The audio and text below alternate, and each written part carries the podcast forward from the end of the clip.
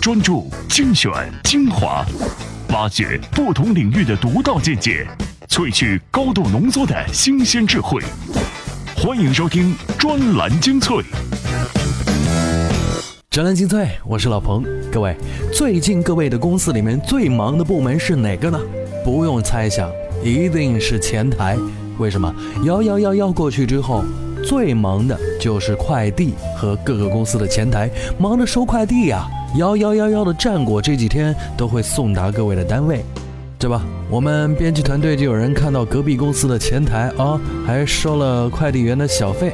要做的工作就是跟自己单位的这些啊等着快递眼巴巴的望眼欲穿的各种小媳妇们解释，为什么快递会慢几天啊？其实我觉得各位也可以将心情放平和一点。大家想想看，刚刚五年的时间，双十一愣是制造出来了一天几百亿元的生意，这有多少货要发呢？每年的双十一之后，关于快递呢，总是会多很多的故事。今天我们也来关注一下。有人就告诉我们啊，中国快递公司愣是被双十一卷入了全球市场。专栏精粹今日话题：中国快递公司被双十一卷入全球市场，他们够格吗？为什么美国课本总在涨价？不喝啤酒，喜力是不会放过你的。宁做手办不做手游，任天堂大概真的在作死。专栏精粹为独立思考的经营者服务。专栏文章：中国快递公司被双十一卷入全球市场。作者。界面网编辑刘星、郑翠颖。双十一开始变成全球生意，韵达、圆通、申通、中通等快递公司都已布局海外转运业务，开始拓展海淘市场。中国的快递公司正在被电子商务卷入到全球市场当中。在刚刚过去的淘宝双十一网络促销中，有超过二百一十一个国家和地区的消费者参与了阿里巴巴这家中国电子商务公司发起的网购狂欢。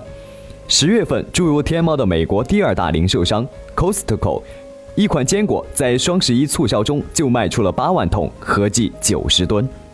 双十一开始变成了全球生意，快速增长的海外订单让快递公司们开始把眼光投向欧美等市场。十一月五号，中国韵达欧洲快递物流服务中心在德国法兰克附近的莫菲尔登瓦尔多夫正式开业。这是韵达继在美国洛杉矶与西雅图开设了服务中心后的又一个海外转运平台。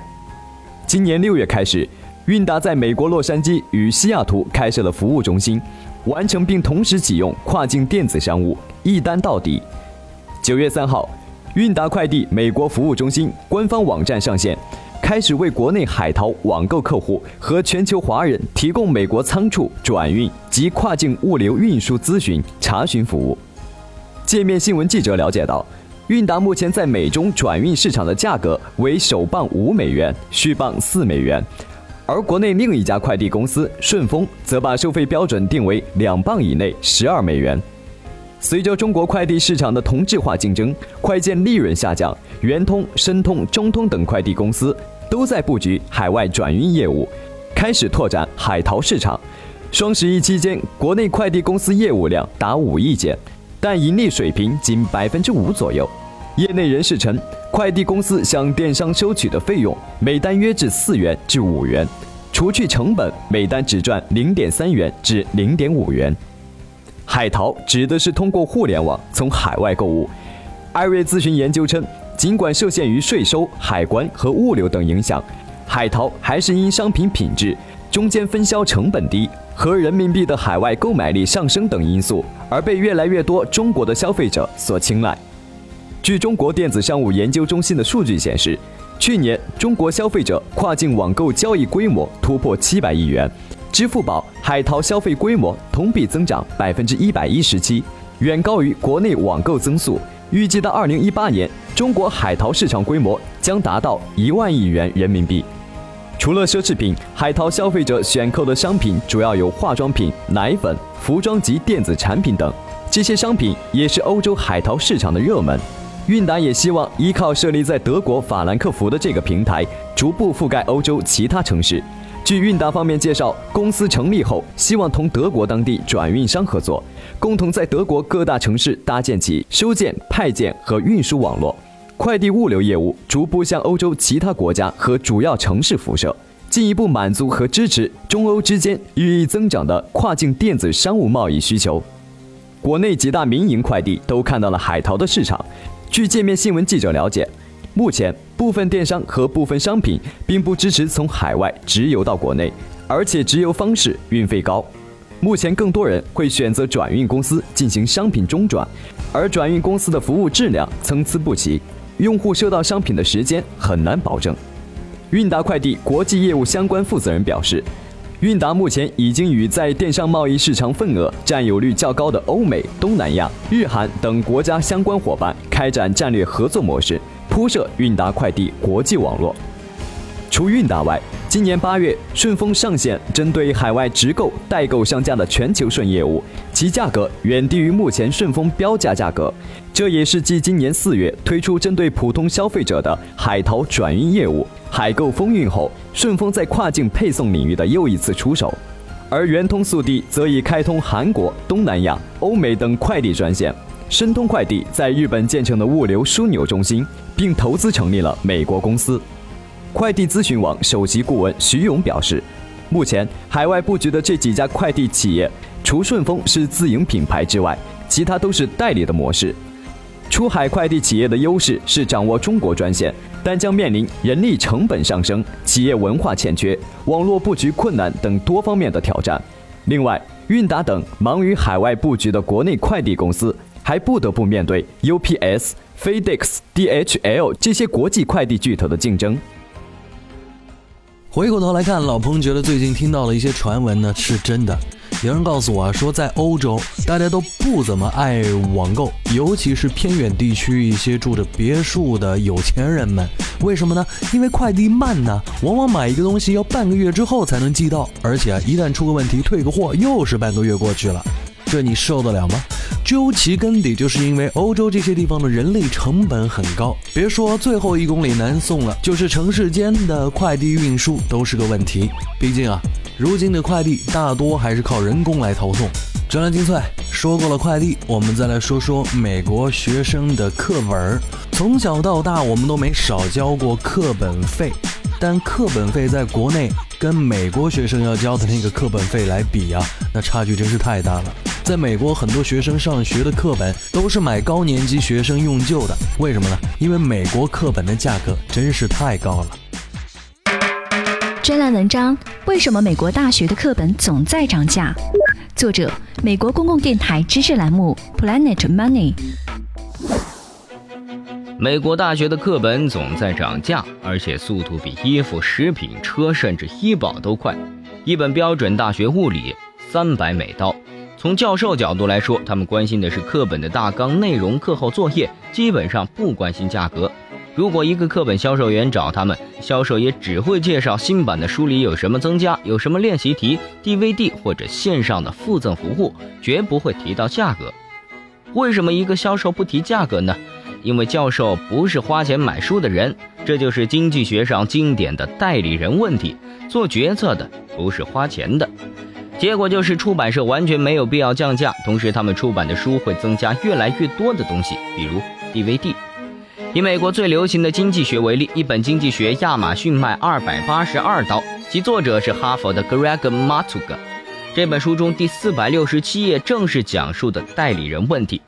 记者采访 Greg，问他对大学课本的代理人问题怎么看，他的回答是：其实很多领域有同样问题，比如医疗、修车、找人盖房子。花钱的人都需要其他专业人士来决定钱怎么花，花多少。大学教授关心的是学生是否获得最好的教育。相对学生的时间成本来说，课本上省点钱就不那么重要了。这样说也能说通，但并不令人信服。如果我们找一个对照组，选书的就是花钱的，也许更能说明问题。我们来看美国的中学，美国的中学课本就是政府选择、政府采购，而中学课本价格就低得多，出版社的利润在百分之五左右，比大学课本的百分之二十五要低很多。那么，这就是课本涨价的答案吗？未必。其实还有一个意想不到的原因，就是旧书市场。二十年前，旧课本是在本校的商店里出售，一个新版本的课本，第一学期过后，新书还可以连着卖上几个学期。尽管每个学期的销量都是前一学期的一半，但还是可以积累不错的销量。但现在旧书在网上自由流通，导致新版课本基本上只有一个学期的销售时间窗，然后就卖不动了。书卖不动，出版商就只好涨价，一涨价，学生只好更努力的少买书，比如买旧版、复印、非法下载电子版等等。根据统计，二零零七年到现在，美国大学生真正花在课本上的人均费用为六百五十到七百美元之间，基本上没有增加。这样一来，出版社就得再涨价，一个自我毁灭的闭环就形成了。结果，出版社涨价还亏钱，想买书的学生负担加重，教授呢总被学生埋怨，三个方面都是 loser。那出路在哪呢？现在，美国最大的课本出版公司已经不再关心课本了，他们押宝在电子教材，学生可以下载、可交互、可社交，但是就是不能拿起当旧书卖，这样防止盗版就可以了。怎样才能把专栏精粹牢牢掌控在您手中？首先，打开微信，点击右上角的加号，选择添加朋友，再选择公众号。然后在搜索框搜索“专栏精粹”，这样您就能找到我们“专栏精粹”专有的微信公众号。关注之后，根据提示或回复任意文字，您就能牢牢抓住“专栏精粹”的尾巴。面对海量资讯，不是每个人都能从容不迫。要追赶时代，就没有发呆的机会。不是我们放弃思考，而是要给自己更好的选择。欢迎收听专栏精粹，让大脑吸收更精致的智慧讯息。欢迎回来，专栏精粹，我是老彭。现在啊，很多人是活得越来越健康了。健康的起点呢，就是管住嘴，迈开腿啊，这是我爸教我的。可是跟朋友聚会，或者说去酒吧、去 KTV 里面。一小瓶啤酒你能不喝吗？但健康的学者和医生们都说啤酒就是液体面包，喝的越多对健康的伤害越大。于是呢，就有很多人是决定要戒酒，尤其是戒啤酒。可是啊，你知道吗？如果你不想喝啤酒，这些啤酒厂商们会想尽办法让你们喝。那他们具体手段是什么呢？我们来听听这篇文章。专栏文章：不喝啤酒，喜力啤酒不会放过你。作者：财经撰稿人王修竹。啤酒，喜力不会放过你的。为了应对欧美市场的颓势和新兴亚洲市场的崛起，喜力啤酒公司是精心挑选了几个未来的全球品牌，用来吸引非传统啤酒的消费人群。有一百五十年历史的喜力公司，因为成功的把喜力品牌推向了全球而发家。而现在，喜力一个全球品牌已经不能满足他的胃口了。喜力正计划向全球推出更多的新品牌，包括龙舌兰味啤酒德斯乐、比利时修道院啤酒埃菲根、柠檬。汁和和啤酒混合而成的拉德勒，他们吸引着新的消费群体，并正在成为新的全球品牌。今年五月，德斯乐作为全球第一款龙舌兰口味的啤酒进入了中国台湾市场，该地区也成为了亚洲第一个引进德斯乐的地区。台湾德斯乐品牌经理林凯杰表示，根据观察，台湾年轻人相当勇于接受欧美文化和新事物。近年来，由于欧洲、北美和南美等主要市场的增长放缓，主要酿酒商的发展举步维艰。但受益于喜力旗下的老虎牌啤酒在越南和马来西亚的增长，喜力今年第三季度在亚洲和非洲等新兴市场的利润分别较上一季度上涨了百分之十和百分之三点六。喜力这一系列全球扩张的行为并非盲目所为，它是看准了啤酒市场未来的三个趋势，并根据此来挑选未来的全球品牌。低醇或无醇饮品像拉德勒，新口味的啤酒如德斯勒，精酿或特制的啤酒像埃菲根。以拉德勒为例，这个品牌的产品因为是柠檬水和啤酒的混合，酒精含量不足百分之一，所以主打的是不喝啤酒的人群以及不适宜摄入酒精的场合。喜力公司首席营销 Alex Nessa 的介绍说，在目前购买拉德勒的人群当中，有百分之七十五的人是平常不喝啤酒的。为了更加符合每个地区的本地口味。每一个地区的拉德勒都是由基础的柠檬水加入三种不同啤酒中最符合当地啤酒口味的一种。这种本地策略也反映在喜力公司的广告上。同一个故事往往会结合当地的特色推出新的版本，消费者会厌倦于总是喝一模一样的陈年啤酒。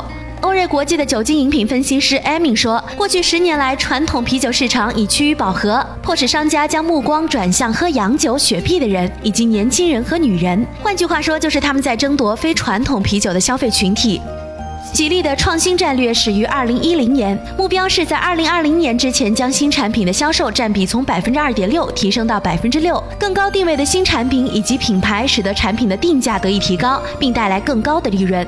从战略提出以来，这家公司已经超额完成了目标，其销售百分之七点五来自创新的产品。但这不意味着它可以高枕无忧了，竞争者也不甘落后。百威的英博公司在不久之前宣称，他们将于明年在美国上市一款名为 Octer 的龙。舌兰口味啤酒，同时他们还收购了一家美国本土的精酿啤酒制造商。根据欧瑞公司的数据，二零一三年喜力啤酒以百分之九点二的全球啤酒市场份额排名第三，而百威英博以百分之十九点七的份额排名在第一位，SAB Million PLC 公司以百分之九点六的份额紧随其后。怎么样？这些啤酒厂商够狠吧？我毫不怀疑他们的能力，因为就在我决定要戒除啤酒一个月的时间里面，我总共有三回破戒，每一回都是在最新鲜的啤酒上市的时候。哈，人总是很难拒绝对新鲜事物的尝试，尤其是一些能够短暂的让你神经放松或产生一些刺激的物品，比如说香烟啊、酒啊，这就不难理解为什么在有些国家酒也是不允许做广告的。其实我们要说到这个话题跟游戏相关，任天堂。各位听到这个名字，可能大部分的人只是觉得有点熟悉，知道他是做游戏的。但是我说你们小时候都玩过的红白机，你就会恍然大悟。哎，可能还有一部分朋友不知道。我再说说魂斗罗、超级玛丽这些游戏，都是我们在曾经的任天堂红白机上玩过的。可以说是八零后一代非常重要的一段儿时记忆，但最近关于任天堂的消息是越来越少。哪怕我们上海的自贸区里面可以放开游戏机这个生意，任天堂依旧很少出现在我们耳边。直到今天，任天堂都在坚持着。为什么呢？因为我们都在玩手机游戏了，而任天堂依旧是在做他自己的游戏机里的游戏。但是宁可做手办，也不做手游，这不就有很多资深的玩家认为任天堂是在作死啊？No 做 No 带，任天堂到底在干嘛呢？听听看。专栏文章：宁做手办不做手游，任天堂在作死吗？作者：TMT 记者孙荣凯。至少从目前的公开迹象来看，任天堂仍然没有开发手机游戏的具体计划。它正在落后于这个时代。曾经开创了一个家用游戏机时代的任天堂，正在展示它异乎寻常的固执。当全球的游戏公司都争先恐后拥抱移动端的时候，它却还在琢磨自家游戏中角色的衍生品，比如手办。它可能正在犯一个巨大的错误。在发布二季度财报之后的投资者提问上，任天堂 CEO 岩田聪重申了他们对移动游戏的立场并没有改变。任天堂还是会坚持自己的游戏主机，智能手机只是为了让用户跟我们的关系更紧密。同样，任天堂美国区总裁 Reggie Fils-Aimé 在十一月五号接受采访时也称，对于玩家和消费者来说，最好是能拥有不同而且独特的游戏体验。那么，使用我们独特的硬件就是其中一部分。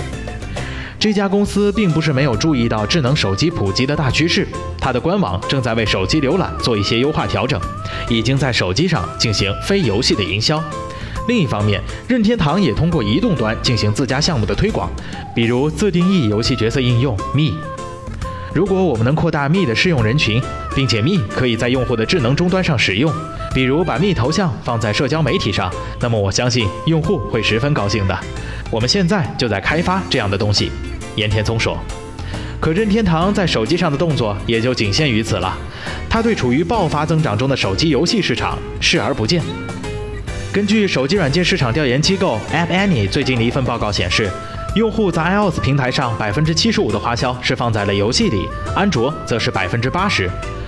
与任天堂同为日本公司的 Glu Mobile，单在第三季度就通过手机游戏赚了四千三百万美元，更不用说糖果传奇的开发商 King 势头更猛，最近一个季度的利润为一点七七四亿美元。此时，任天堂却正在卖力销售自家的手办，并期望通过 NFC 功能与游戏主机结合，进而带动游戏主机的销售。截止到目前，任天堂已经有十二款 Amiibo 实体手办接受预定，其中不乏经典形象，包括马里奥、皮卡丘等等。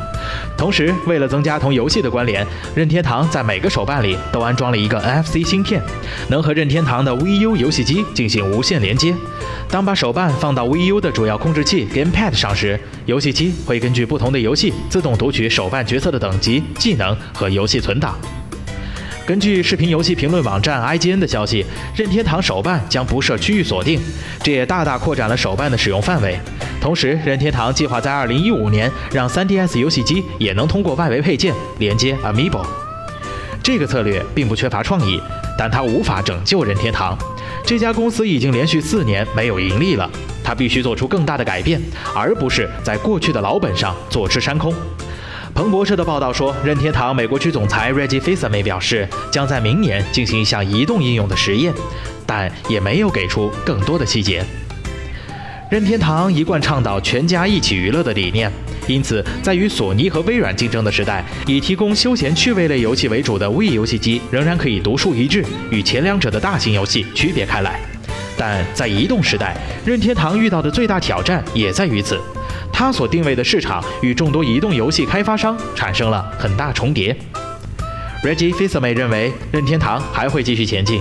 我们每个人每一天的时间都是一样，我们吃东西，我们睡觉，我们孩子的上学，我们去工作，除此以外的时间都是给娱乐的。我们就是关注那段时间。他说的并没有错，但这段时间早已并非任天堂专享。如果继续只抱着游戏机不放，也许这段时间留给他的。也不多了。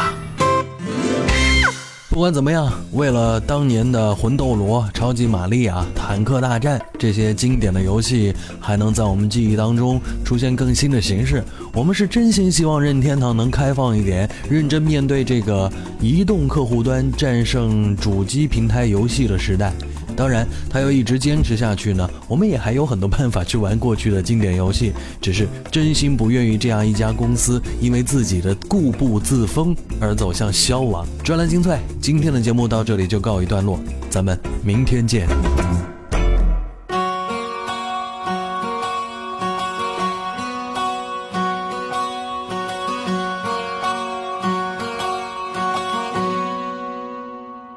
Tell someone to love me.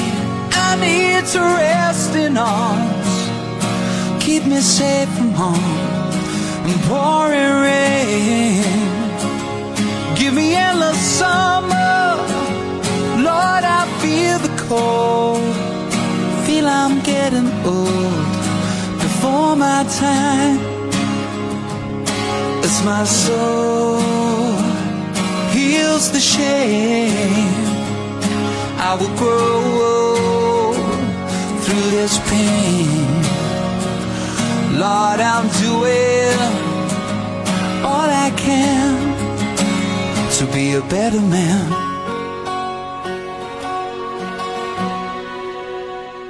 Go easy on my conscience, cause it's not my fault. I know I've been told to take the blame shine my angels will catch my tears.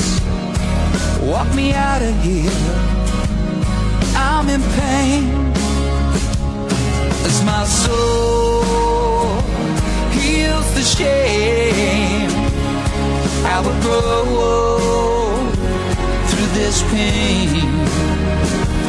Lord, I'm doing can to be a better man.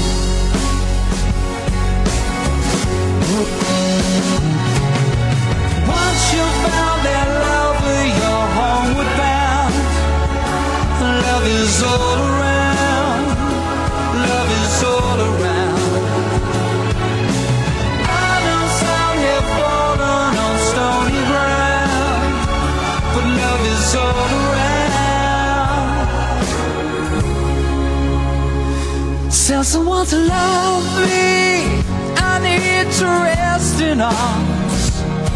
Keep me safe from harm and pouring rain. Give me endless summer. Lord, I feel the cold. Feel I'm getting old before my time. As my soul